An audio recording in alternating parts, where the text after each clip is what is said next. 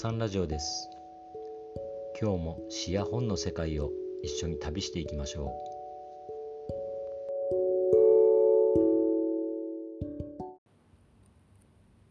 う。前回に続き話題の本「サピエンス全史」の後編をお届けします。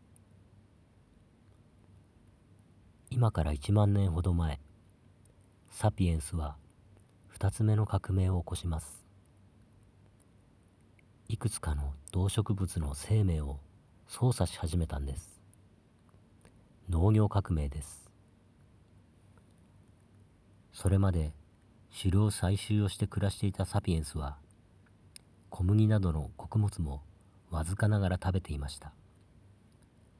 彼らが好んで通る道などにはやがてこぼれた小麦が自生するようになります。森や藪を焼いた後にも小麦が育ちやすく次第に人々は小麦を地面に埋めておくことでやがて育った小麦を収穫できると気づきます。これによって食料が安定供給されるようになりサピエンスは一気に人口を増やしていったということ。これは事実ではありますが事態はそれほど優しくなかったとハラリさんは言います。特定の穀物への依存は栄養バランスを欠いていました。畑を持ち定住することによって衛生状態も悪化。その結果病気が蔓延しました。小麦の栽培は手間がかかります。人々は常に水を運び邪魔な雑草を取り除いてやり動物や他の部族に奪われないように見張らなければなりませんでした。豊かな生活を目論んだはずがかえって以前の狩猟採集生活より貧しく忙しくなりました。農業革命は歴史上最大の詐欺事件のようでありこうしてサピエンスは小麦の家畜になったとハラリさんは皮肉を込めて書いています。贅沢品はやがて必需品になり私たちはそれを維持するためにさらに速いスピードで踏み板を踏み続ける羽目になる。現代を見ればわかるようにこれはどうやら歴史の必然のようです。さて人々は子供たちを養うために必死で働き技術を高め生産量を増やします。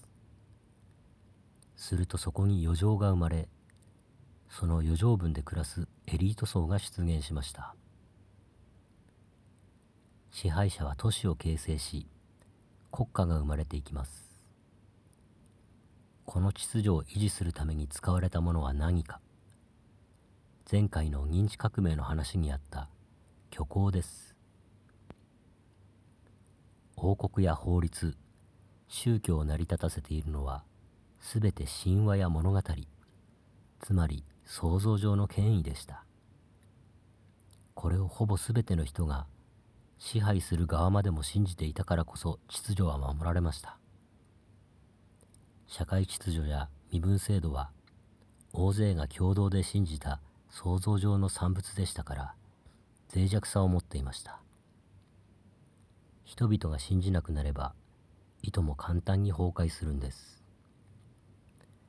だから人間を超えた存在によって正当性を持たせた。それが宗教です。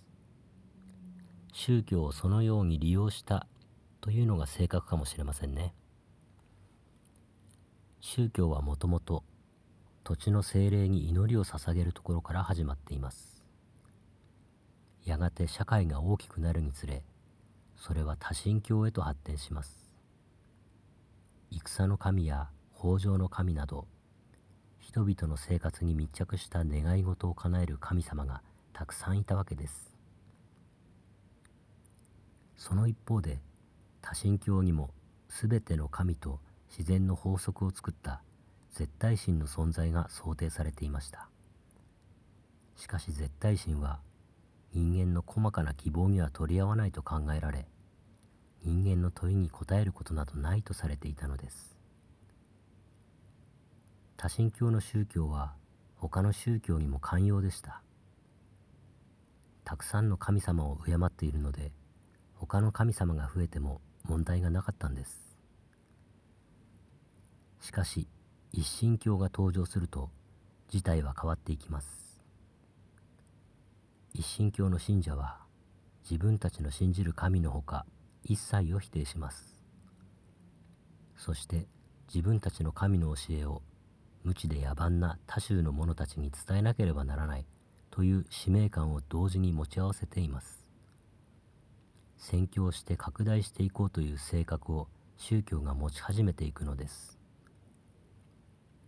この性格ゆえにキリスト教やイスラム教は勢力を一気に広げていきさまざまな民族や文化を飲み込みサピエンスを統一の方向へ動かしていきます。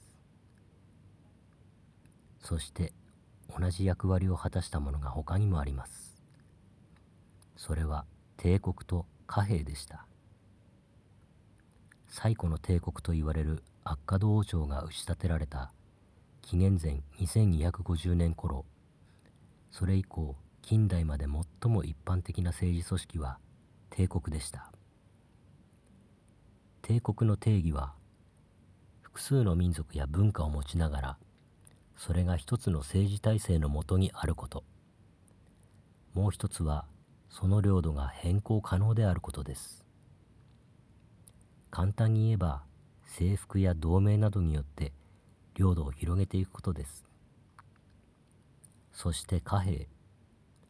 これはサピエンスが生み出した虚構の中で最も成功したものでした。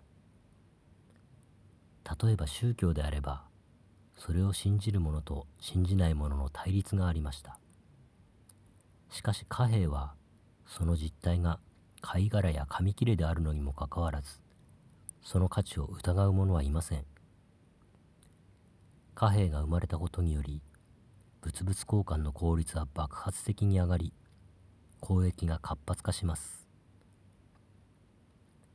多種多様な部族でそれぞれの文化を細々と営んでいたサピエンスは宗教帝国貨幣というロードローラーによって鳴らされ統一化されていったんですね。言い換えるならばより大きな集団で共通の虚構を信じていくようになったのです。さて中世まで宗教はサピエンスの絶対的な価値と規範でありました。必要な知識は全て聖書やコーランに書いてあり知らないものはないと思っていたんですね。仮に書いていないものがあるとするならそれは取るに足らないものだからだと考えられました。人々は世界が進歩していくとは考えず先祖や自分がしてきた暮らしがこの先もずっと続いていくのだと信じていたのです。何百年もあまり変化のない暮らしを送っていたらそう思うのも無理はないですよね。研究者というものは存在しましたが重要視されておらずあらゆる学問の中で最も高尚なものは神学つまり神の学問でした。しかしサピエンスは3つ目の革命でそれをひっくり返します。科学革命です。科学は我々には知らないことがある。ということを出発点にしています。そして観察と数学によって新たな知識を獲得しそれをテクノロジーの開発に結びつけるのです。1492年スペインを出発したコロンブスが西インド諸島にたどり着きどうやらこれが新大陸だということがわかるとその部分が空白になっている地図が発行され人々はそれに魅了されます。多くの人が自分たちの無知を知ることになりそしてこの新大陸を征服するという欲望のために地理気候動植物言語文化歴史について躍起になって新しいデータを集めるようになります。こうした植民地主義と科学者の利害が一致したことで新たな技術が生まれます。すると植民地からさらに多くの富をむしり取ることができたのです。新たな武器の開発そして制服と奴隷の確保船舶や医療の発達によってヨーロッパ諸国はさらに遠くまで遠征し東南アジアやオセアニアまでをも制圧します。ヨーロッパの王や大商人は科学技術に資金を振り向けることでより大きな利益を得られることに気づきました。こうして科学は帝国主義資本主義と協力に結びつき加速度的に発展していきます。近世以降ヨーロッパ諸国は科学革命の力で一気に世界を制し富を独占していきます。科学革命はなぜアジアや中東ではなくヨーロッパだったのか。それは資本主義というエンジンをヨーロッパが持っていたこと。政治や社会構造を維持するための神話。つまり信用や債務。法の支配などの考え方が深く根付いていたことにあるようです。それに早く気づき取り入れた日本は例外的に西洋に追いついていたとハラリさんは書いています。科学革命によって近世以降の世界は激変しました。西暦1000年のヨーロッパ人と1500年のヨーロッパ人は大差ない暮らしをしていましたがその後の500年でサピエンスは原子爆弾を製造し月にロケットを着陸させたのです。18世紀の医師は細菌の存在を知らなかったため戦場ではわずかな傷でもエソを起こし命取りになったそうです。そのため医師は大工や肉屋を従えて戦場に赴きエソを起こす前に切り落としていたそうです。当然麻酔などないので数人で手足を押さえつけながら。